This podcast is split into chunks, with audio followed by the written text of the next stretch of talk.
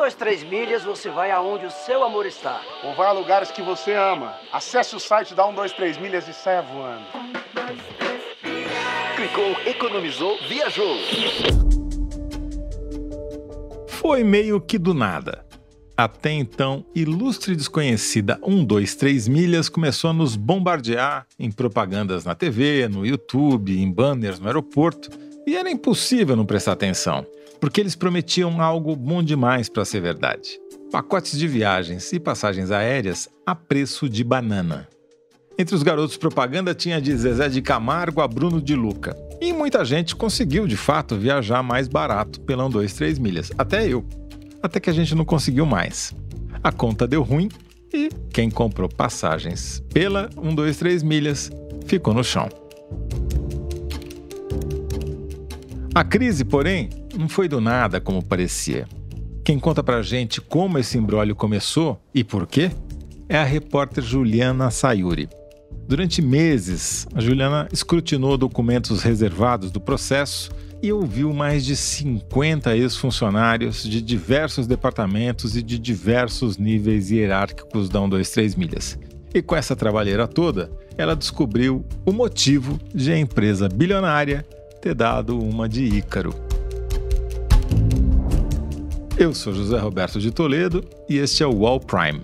Toda semana a gente conversa com os melhores repórteres sobre as melhores reportagens do UOL. Seja muito bem-vinda, Juliana Sayuri. Você estudou onde? Unesp Bauru. Unesp Bauru, mas você é de Bauru? Não, Não. eu sou de, de taranã, Matão. Não acredito, Juliana Sayuri. Sim. Você é de Matão? Eu nasci em Ribeirão Preto, mas Ah. aos três. Uma cidadezinha pequena ali perto de Matão. Exa- Da Uhum. Grande Matão, claro, Exato. né? Tudo orbita Sem dúvida. ao redor daquela cidade. E aí eu fui aos três pra Matão e cresci lá. E você tá no UOL desde quando? Maio de 22. Muito bom. Conta primeiro, Juliana, por favor, o que é 1, 2, 3 milhas antes da gente chegar no problema da 1, 2, 3 milhas. A 123 Milhas é uma agência de viagens que foi fundada em 2016 em BH.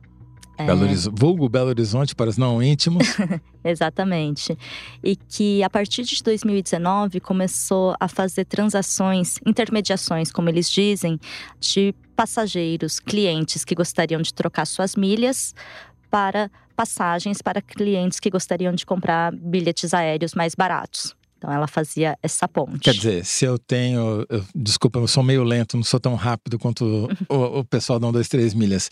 Então, se eu tenho milhas e não pretendo, não sei como gastar, não pretendo comprar, usar essas milhas para comprar outra passagem, eu vendia para 1, 2, 3 milhas e ela pegava essas, essa milhagem desse programa de membership aí das companhias aéreas e usava para comprar passagem de verdade e revender para terceiros, é isso? Exatamente, era assim que funcionava, só que só com parênteses que existem vários CNPJs diferentes que compõem o grupo 123 milhas. Hum. Então, um desses CNPJs ficava eh, responsável por essa transação com os chamados milheiros, as pessoas que vendem ah, milhas. E outro do CNPJ ficava responsável pela emissão, ou seja, para comprar as passagens e entregar para os clientes que, que Entendi. compraram no site. E por isso, por conta de comprar as passagens com as milhas, eles conseguiam oferecer preços mais baixos do que os preços cobrados pelas próprias companhias aéreas, é isso? Exatamente. Isso desagradava bastante as companhias aéreas, inclusive. Entendi. Isso porque, embora não seja na letra da lei ilegal esse tipo de transação, porque o mercado não é regulado, não tem uma lei, né, para dar os parâmetros. E as companhias aéreas, nos seus termos e condições dos programas de fidelidade, proíbem a venda de milhas. Entendi. Mas também imagino que para as companhias aéreas, elas contavam que você não ia usar suas milha sua milhagem para comprar passagens aéreas, e isso devia fazer já parte do modelo de negócios, e essa ideia da 1, 2, 3 milhas deve ter atrapalhado o plano delas, né? A ideia, na verdade, é bem genial, no sentido de, de ser ahn, criativa, né? Sim. Ah, e de colocar. Na verdade, ela fazia uma intermediação entre quem tinha milhas com quem não tinha, e uma precisava da outra, e, e sem, sem saber que você estava comprando de terceiro, você estava comprando de terceiro. Isso. Isso começou quando, então? A partir de 19. A partir de 20, 2020, é, com a pandemia, isso deu uma balançada, né? Mas muitas pessoas estavam comprando passagens para o futuro. Né? Como... Na expectativa de que um dia ia acabar a pandemia. Exatamente, na expectativa de que um dia o mundo ia se reabrir e que então essas passagens seriam utilizadas. E foi justamente por isso que nesse período 2020, 21 e 22, o grupo 123 Milhas investiu muito em publicidade, fazendo, enfim, propagandeando os valores que eram milagrosos de fato, super atrativos, e também com essa possibilidade de você pensar suas passagens, suas viagens, seus sonhos, uhum. né, de viagens lá para o futuro. A boa notícia é que na 123 Milhas você pode fazer tudo isso com até 50% de desconto. É, eu posso dar um depoimento aqui. Quando eu morava no Rio de Janeiro e viajava muito para São Paulo, sempre que eu usava algum mecanismo de busca, tipo caiaque, para fazer busca pelas passagens mais baratas, Rio-São Paulo, quase sempre caía a mais barata numa 1, 2, 3 milhas ou uma outra, porque apareceu concorrência depois, né? Tinha outras agências que faziam algo similar, né? A maior delas era a Max Milhas, que foi adquirida pela 1, 2, 3 milhas. Ah, foi, eles foram crescendo. Tudo ia bem até que. A bomba estourou em agosto do ano passado, agosto de 23. Quando os sócios representantes da 123 Milhas foram convocados a depor na CPI, isso aconteceu às vésperas do feriado 7 de setembro do ano passado. Que CPI? CPI das pirâmides financeiras. Hum, porque eles consideravam que o esquema da 123 Milhas parecia uma pirâmide. Isso. A CPI, na verdade, não era sobre a 123, né? Era que investigava outras organizações sob suspeita de configurarem pirâmides financeiras. Mas aí os parlamentares começaram a tentar entender o que era o mercado de milhas e aí fizeram a primeira convocação. Uhum. Uh, então, quando eles foram convocados, e acho que esse foi o primeiro grande depoimento público sobre o assunto, eles deram a entender que o problema surgiu do nada. Nós tínhamos uma empresa até o lançamento desse produto com todas as suas contas sanadas, com todo o seu fluxo de caixa controlado. Só que, na verdade, a partir de alguns documentos aos quais eu tive acesso e conversando com um monte de gente, a gente conseguiu identificar que o problema vinha desde antes. Ele vinha ao menos desde fins de 2021, quando foi idealizado um produto que se chamava Promo 123 uma linha de, eh, de passagens aéreas com datas flexíveis. Você comprava a passagem, mas não delimitava a data exata. Você tinha um período ali de flexibilidade e 10 dias antes, um, dois, três deveria emitir a passagem e, e te entregar. Quer dizer, desculpa, só para pegar um exemplo, então, eu poderia comprar uma passagem, sei lá, para o exterior. Isso, vamos pro, supor. Para o Japão, né? Você pra... quer ir para o Japão em agosto. Você não sabe o dia. Você não sabe o dia ainda você comprava a passagem e aí 20 dias antes da data, né, do período uh, flexível de embarque e desembarque que você tinha selecionado, a empresa entrava em contato e falava para cravar a data. A ah. passagem disponível tá, né, para um dia mais, um dia menos, enfim. Uhum. E se você concordasse, disponibilizasse os dados, aí a passagem era emitida. Uhum. Só que o que acontece? Todo mundo sabe que quanto mais perto, mais caro. Mais caro.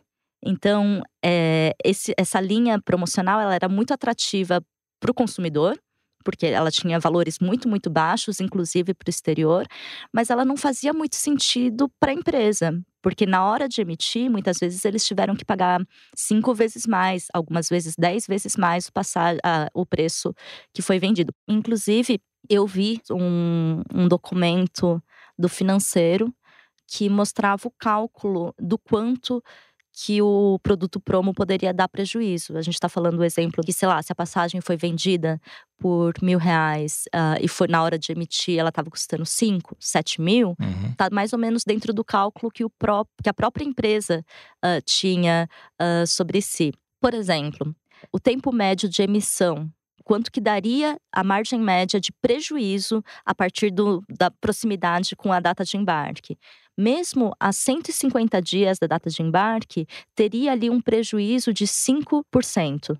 A 10 dias da data de embarque, esse prejuízo subia para 470%. E quando os funcionários do departamento financeiro mostravam isso para os chefes, qual era a resposta dos chefes? Eles até perguntavam especificamente sobre um dos sócios, o Augusto Madureira, que foi quem idealizou o promo. E eles chegavam para o gerente e diziam assim: Augusto está sabendo o que está fazendo? Porque não tá dando lucro. Onde é que vai dar lucro essa operação? E a resposta que eles tinham era: Augusto tá sabendo e mandou continuar. Isso eu ouvi de vários ex-funcionários. E você tem alguma explicação de por que, que eles continuavam fazendo algo que claramente dava prejuízo, segundo os relatos do próprio departamento financeiro? Segundo relatos, o Augusto era inspirado em um conceito Faria Limer de growth hacking, hackear o crescimento, hackear o mercado, e que basicamente é, consiste em apostar alto, apostar caro, mas esperando que isso vai se pagar no futuro. Era essa mesma ideia que fez a empresa investir bilhões em publicidade né? Ou seja, dar visibilidade, conquistar uma, uma fatia maior do mercado, fatia maior do mercado, fidelizar clientes, etc, etc. Né? Se você tem a imagem de ser grande, você é grande. Quer dizer, você quer assambarcar o mercado, ou seja, você faz o que você quiser com ele, quer dizer, dá prejuízo agora, mas no futuro, como eu vou ser o dono do mercado, eu vou ter lucro. Essa é a, a lógica. E a, essa aposta no, no marketing segue a mesma lógica da aposta no promo era uma jogada de marketing também, porque a visibilidade que essa linha promocional, com preços maravilhosos para datas flexíveis, eh, teve foi assim imensa, justamente como uma aposta para fidelizar clientes, fazer caixa, e aí, à medida que as passagens tivessem que ser emitidas, eles iam conseguir lidar. Era essa a expectativa. Você fez uma investigação muito aprofundada sobre essa história, né? Quem que você ouviu, quantas pessoas você ouviu, que, que documentos você teve acesso? Eu comecei com 6 mil páginas que são referentes ao pedido de recuperação judicial, que é um 23 milhas protocolou no dia 29 de agosto. Depois disso, fui para mais de 13 horas de CPI, em duas sessões, uma em setembro e uma em outubro, para ouvir todos os depoimentos, para entender qual era a narrativa, qual era o posicionamento oficial da empresa. E depois eu comecei a procurar pessoas que saberiam dizer se foi de fato assim que aconteceu. Uhum. E no pedido de recuperação judicial, tinha lá a lista de, na época, eram 700 mil credores.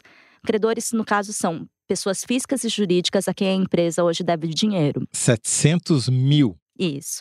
Desses 700 mil, tinham lá 907 funcionários, ex-funcionários, no caso, né? Funcionários que foram demitidos. Quantos? 907. Nossa. Funcionários que foram demitidos e que, por estarem ali na lista de recuperação judicial, não teriam suas rescisões pagas até o final desse processo. Tabelei todos os nomes e fui procurando um por um. Por telefone, e-mail, Instagram, LinkedIn. É, desses 900, eu acho que eu consegui contato, pelo menos uma vez, com cerca de 350. Uau. Desses 350, eu consegui conversar com 70. Uau. E desses 70, eu consolidei, por fim, 56 entrevistas. Qual que é a história que eles contavam para vocês, de modo geral? De modo geral, foi o seguinte: janeiro, fevereiro, março estavam tendo demissões. 2023. De 23, estavam tendo demissões eventuais. Eles começaram a notar que algo estava errado quando, em maio, um benefício foi cortado. Os escritórios da 123 Milhas, eles funcionavam 24 horas por dia, 7 dias por semana. Então tinham três turnos, porque precisava ter sempre gente online, né, para fazer atendimento, etc. E quem trabalhava no turno da madrugada tinha um benefício de Uber para voltar para casa, hum. porque saía de madrugada. O primeiro benefício que eles acharam estranho de ser cortado foi o Uber, em maio. Em junho começou a ter uma leva um pouquinho maior de demissões. Em julho já começou, já se começou a questionar mais intensamente se estava tudo bem, se os seus, os seus empregos estavam garantidos, se nada ia mudar. E desculpa, até então tinha algum sinal do lado do consumidor de que as coisas não estavam correndo bem, gente reclamando que comprava e não recebia? Até então dava para lidar. Né? A gente está uhum. falando assim na casa de 30 reclamações por dia para um atendente lidar foi ok. Mas um dos ex-atendentes me disse que no dia em que o promo colapsou, que ele saiu do ar, é, no dia 18 de agosto de 23, essa demanda de 30 saltou para 18 mil, porque foi anunciado via redes sociais que todas as passagens que tinham sido vendidas para setembro, outubro e novembro de 2023 não seriam emitidas. Até então, antes de lançar essa promo 123, a empresa conseguia entregar todas as passagens que vendia e tinha sustentação financeira? Funcionava relativamente bem, embora um documento ao qual eu tive acesso indique que, antes do promo, a empresa já tinha fechado com um prejuízo. Hum. Em 2022, isso aconteceu também. E em 2023 foi quando a bomba estourou. Entendi. Quer dizer, eles tinham um negócio que funcionava mais ou menos, que já foi afetado negativamente pela paralisia dos voos por conta da epidemia, da pandemia, ninguém viajava, logo eles não tinham passagem, pra, não tinham demanda, né? Daí eles lançam um produto que dá prejuízo e eles persistem no produto, mesmo ele dando prejuízo ano após ano. Sim, e mesmo apesar dos alertas diários de quem estava nas operações. E aí foi a partir do promo, do fim do promo, perdão, que se instaurou um caos na, na empresa. E foram 10 dias de caos, do dia 18 ao dia 28 de agosto. Defina caos. Eram, enfim, diversas reclamações feitas em todos os canais de atendimento virtual. Os clientes que moravam uh, em Minas foram para frente dos escritórios da 123. Todos eles ficam relativamente perto, eh, ali entre os bairros de Savassi e Funcionários.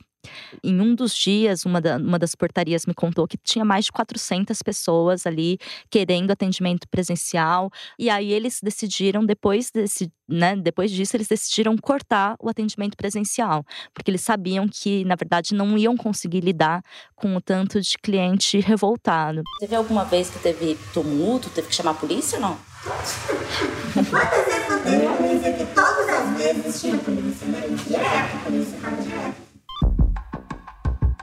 Esse problema só acontecia para quem tinha comprado na promo 123 ou também com quem tinha comprado nas passagens regulares 123 Não, no, no promo 123. Justamente porque era esse que tinha data flexível e essa imprevisibilidade de emissão. Então teve assim, caos online e na rua também, a ponto de, de dos ex-funcionários relatarem para mim assim que eles viam o ódio no olhar do cliente e eles sabiam que eles não podiam fazer nada, porque eles tinham né, todo um discurso pronto de que a empresa vai fazer todo o possível para tentar contornar esse problema, que desculpe o transtorno, etc, etc. Vocês aqui, com certeza, ou usaram, conhecem pessoas que já usaram o produto Promo várias vezes. Tô errado?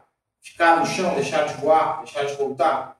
E dos funcionários, na, nesses 10 dias de caos, foram exigidas, assim, dedicação total, horas extras, uh, pessoal que trabalhava com redes sociais, pessoal que trabalhava com os milheiros. E o discurso o tempo todo era essa coisa. Nessa hora que a gente vê quem veste a camisa da empresa, nessa hora que a gente vê quem, com quem a empresa pode contar, etc, etc. Objetivamente, a situação, então, se eu entendi, era a seguinte: é, a partir de agosto você, como cliente que tinha comprado uma passagem pelo Promo 123, tinha pago e não tinha perspectiva de voar.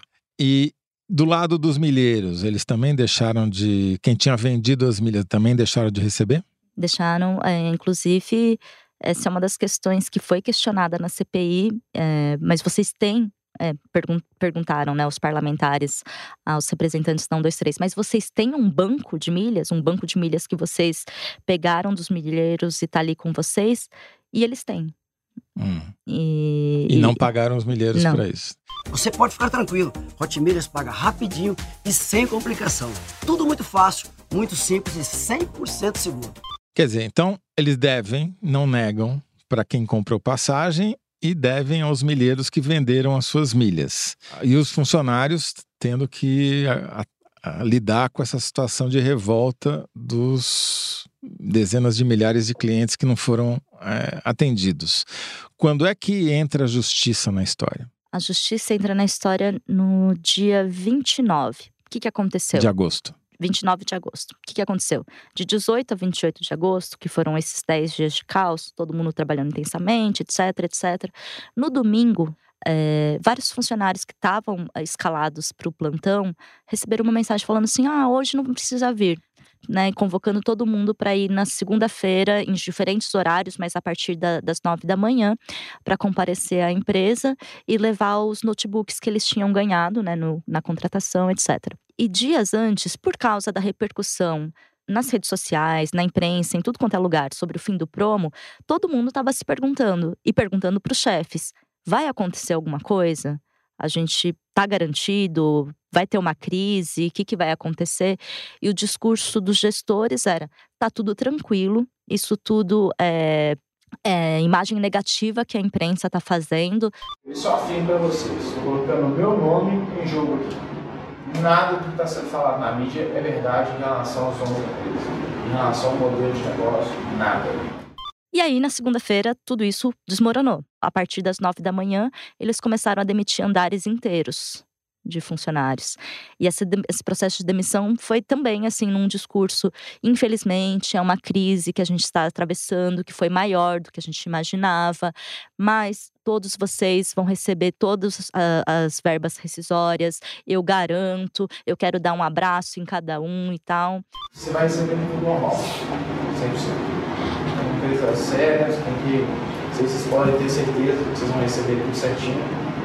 É, eu peço a vocês, gente, para ter um pouco de paciência, porque a empresa realmente colapsou. E aí, então, os funcionários, muitos saíram de lá lamentando, claro, porque até acho que é isso importante dizer, todo mundo com quem eu conversei, desses 56 funcionários, disseram que até a crise era uma empresa muito legal de trabalhar. Era uma empresa inclusiva, diversa, uh, que tinha premiações a cada período, ou semestre, ou ano. As premiações eram viagens, né? Que tinha bons benefícios, salários acima do mercado, etc, etc todo mundo tinha embarcado de fato nesse, nessa empresa. O onboarding, inclusive, era todo personalizado com matemática de mercado aéreo. Os funcionários tinham um passaporte em que lá eram colocados os treinamentos e, enfim, investimentos que a empresa fazia neles, né? Só que eles saíram de lá com a carta, com a data de homologação, né, prevista para dias depois, e pensaram: ok, né? Infelizmente é uma crise, a gente vai receber as nossas verbas e é isso. É, chegou o dia do checkout. É, foi como um deles uh, postou no LinkedIn. Aliás, muitos deles são muito ativos no, no LinkedIn, inclusive com essa coisa de ah, agradecendo pela jornada, tripulação, fizemos um bom trabalho, etc, etc. No dia 29, o dia seguinte a esse layoff, a 123 Milhas pediu recuperação judicial, o que significa que é, ela está pedindo um instrumento jurídico para que ao longo de 180 dias ela não seja cobrada de execuções e ações, inclusive trabalhistas. Quer dizer, ela pediu seis meses de carência para os seus credores, ou seja, as pessoas que compraram as passagens e não receberam, ou as pessoas que venderam as milhas e não receberam, e esses 900 funcionários que foram demitidos e não fizeram check-out porque não tinha dinheiro para pagar a rescisão contratual deles. Sim. Uma das coisas que vários ex-funcionários ficaram bem tristes, frustrados por não saber como lidar, é que ao mesmo tempo em que eles sabiam que estava ruim, que deu ruim, eles tinham que manter né, uma posição de tranquilidade com os clientes. Então tinha clientes que ligavam assim desesperados. Eu, você me convenceu a, que é o que a empresa era segura e que eu poderia comprar passagens e que eu embarcaria e não teria nenhum problema. E agora como é que eu fico? Né? Então era era eu imagino que tenha sido bastante difícil para todos. E eles tinham que lidar com isso diariamente. Imagino que a agressividade dos clientes também não fosse pequena, né? Sim, uma das pessoas disse assim: olha, eu não sabia nem o que dizer, porque eu ficava pensando, essa pessoa vai amaldiçoar a mim e a sei lá quantas gerações da minha família, porque eu estraguei o sonho de lua de mel, de férias, de, enfim, gente que tá fazia tempo querendo rever familiares que moram fora e eu não sei o que dizer. Imagino que tinham até medo físico, né? Na hora de chegar e sair do trabalho, já que tinha um piquete na, na porta da empresa. Né? Segundo vários relatos, a empresa 123 orientou os funcionários a não utilizar o crachá à vista, pendurado no pescoço, e nem a camiseta que tinha a logomarca da empresa eu procurei assessoria de imprensa, a assessoria nega que isso ocorreu. Uh, muitos ex-funcionários relatam que foram abordados por clientes no LinkedIn ou no Instagram, em suas redes pessoais, e eles ficavam assim: mas gente, vocês não estão indo atrás dos sócios para cobrar esse tipo de coisa, estão indo atrás da gente. Qual era o tamanho do buraco? Ao todo, 2 bilhões e meio de novo, por favor, 2 bilhões e meio de reais. 2 bilhões e meio de reais. Para hoje, 803 mil credores. Aí sim estão milheiros, clientes, ex-funcionários e bancos. E eles têm patrimônio para honrar 2 bilhões e meio de dívida? Na recuperação judicial, a ideia é que a empresa continue operando para continuar né, gerando caixa para ter esse dinheiro para pagar e não pagar só de uma vez, porque isso não, não seria possível. Ela, está, ela continua operando hoje, a 1, 2, ela, 3 milhas? Ela continuou operando, ela não quebrou, ela uhum. não faliu. É, mas a, a, recuperação judicial está se arrastando, né? Ela foi suspensa duas vezes, está suspensa atualmente, né? Isso porque a cada vez que tem alguma mudancinha jurídica, tem que né, suspender o processo. E os funcionários, de alguma maneira, também se revoltaram contra a empresa? Teve algum movimento organizado deles depois das, que as demissões começaram ou até antes? Foi depois das demissões, mas foi principalmente depois do depoimento do sócio Ramiro Madureira na CPI das pirâmides financeiras. Hum. Lá eles ficaram revoltadíssimos com, com o teor do discurso uh, desse sócio, porque, segundo eles, ele mentiu, não era verdade. É, tipo? Dois exemplos. É, um, de que ele não se sabia que o Promo 123 daria prejuízo. Já se sabia, e posteriormente o relatório, um relatório né, que está ali compondo a recuperação judicial, corrobora uh, isso. E dois, que a empresa tinha um caixa saudável. É, o que também foi uh, desmentido agora com, com esse relatório. Que não tinha dinheiro em caixa para honrar todas as dívidas que tinha. Isso. Quando foi anunciado o fim do promo e todas as outras, né, todas as outras notas referentes à crise uh, da empresa, sempre é citada uma expressão ali de circunstâncias adversas de mercado, como hum. se fosse uma turbulência, né? Que eles não especificam quais são. Eles citam exemplos como o alto preço de passagens aéreas, melhorias nos sistemas de segurança das companhias aéreas, que é justamente os sistemas de segurança para acessar as milhagens, os programas de fidelidade e tudo mais. Que é curioso também apontar-se isso como um dos fatores para a crise. Quer dizer, isso sugere que havia algum hack para eles conseguirem puxar as, as milhas de uma pessoa física para a empresa e que desse hack deixou de funcionar. Não era nem um hack, sabia? Era, segundo um e-mail que foi lido na própria CPI, era justamente a 123 milhas orientando os milheiros a, uh, eles tinham que passar CPF, login e senha para 123 milhas, deixar na mão deles para que eles conseguissem entrar nos perfis dos milheiros e emitir as passagens para terceiros. Caso a companhia aérea entre em contato com você, deverá informar que doou suas milhas para algum amigo ou parente, mas não deve informar que as milhas foram vendidas quando os representantes da 123 Milhas foram à CPI e foram questionados por isso, pelo presidente da, da, da, comissão,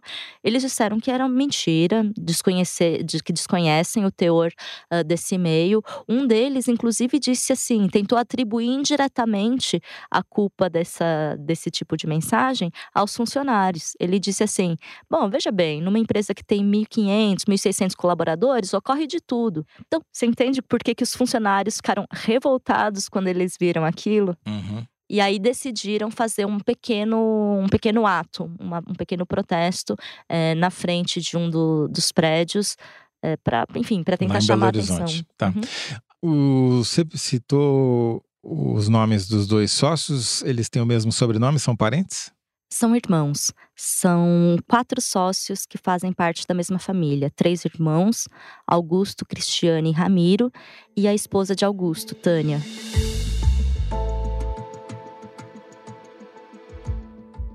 Teve alguma história que te comoveu, que te chamou mais atenção, seja de cliente, seja de funcionário? Teve sim. E teve, na verdade, é uma história que eu ouvi de vários é, ex-funcionários, que foi a seguinte. Muitos deles concordaram em conversar comigo porque eles disseram: olha, a gente entende o que é perder um sonho de uma viagem para um cliente. A gente entende que eles perderam férias, lua de mel, viagens que eles estavam esperando muito, principalmente população que talvez fosse a primeira vez que ia viajar de avião, sabe? Mas a gente, funcionário, perdeu a fonte de renda. Então a gente perdeu tudo não só um extra, né? Não só uma viagem. Então eles estavam assim é claro que eles lamentaram muito o que aconteceu com os clientes. Muitos dos funcionários compravam também passagens para suas próprias férias, etc. Na 123. Mas eles ficaram, assim, extremamente desamparados em relação a isso. E acho que somando tudo, o que mais doeu foi nesse sentido de o tanto que eles se doaram, sabe? Tanto que eles vestiram a camisa da empresa por tanto tempo, por tantas horas, por tantos domingos e no final ficarem sem nada. É, recebemos ontem um, um e-mail patético da empresa atualizando sem atualizar nada, sem novidades, mas basicamente falando que não há necessidade dos ex-funcionários entrarem na justiça, porque está tudo dentro do, do esperado, né? Mas, e, e compensação, acabei de chegar do banco, tenho financiamento, eu tinha financiamento da minha faculdade, eu perdi. Fiquei inadimplente, perdi o financiamento, perdi o curso, e é isso. Essa é a situação, porque eu fiquei inadimplente pela, pela situação da demissão, e essa é a situação que um ex-funcionário da 1, 2, 3 milhas tem enfrentado. Aí agora ergue a cabeça né, e pensar o que, que a gente vai fazer. Porque verba rescisória vem sinal. Agora, Juliana, teve CPI, teve recuperação judicial, teve protesto na rua, teve gente que foi fraudada e teve inquérito policial, não? Virou caso de polícia? Recuperação judicial tá tendo ainda, Tá. ainda não terminou. É, a CPI terminou sugerindo o indiciamento dos sócios por estelionato 171 e lavagem de dinheiro, entre outros crimes. E hoje, agora a partir de fevereiro, estourou, na verdade, uma das primeiras ah, operações ah, de uma investigação conduzida pela Promotoria de Justiça de Belo Horizonte, com o grupo de atenção especial de combate ao crime organizado, GAECO, eh, também por esses dois crimes. Então, nesse momento em que você está aqui gravando comigo, existe uma- um inquérito policial com o Ministério Público envolvido para apurar se houve ou não crime, ou de alguma maneira ah, repercutindo a decisão da CPI, que recomendou justamente que houvesse abertura de inquérito, e a gente não sabe o que vai dar. E os clientes sabem se vão receber, os funcionários sabem se vão receber, tem alguma perspectiva de solução? Não, essa é a pergunta de 2 bilhões de reais. 2 bilhões e meio, né? E onde é que as pessoas podem ler mais dessas reportagens que você nos contou brevemente aqui? As reportagens estão no Wall Prime e o vídeo está disponível no YouTube do Wall Prime. Obrigado, Juliana Sauri. Até a próxima, que eu sei que será em breve. Obrigada, Toledo. Até. Eu sou José Roberto Toledo e faço a apresentação do Wall Prime. Minha convidada de hoje foi Juliana Sayuri. O roteiro é da Clara Realstab. Montagem e desenho de som do João Pedro Pinheiro.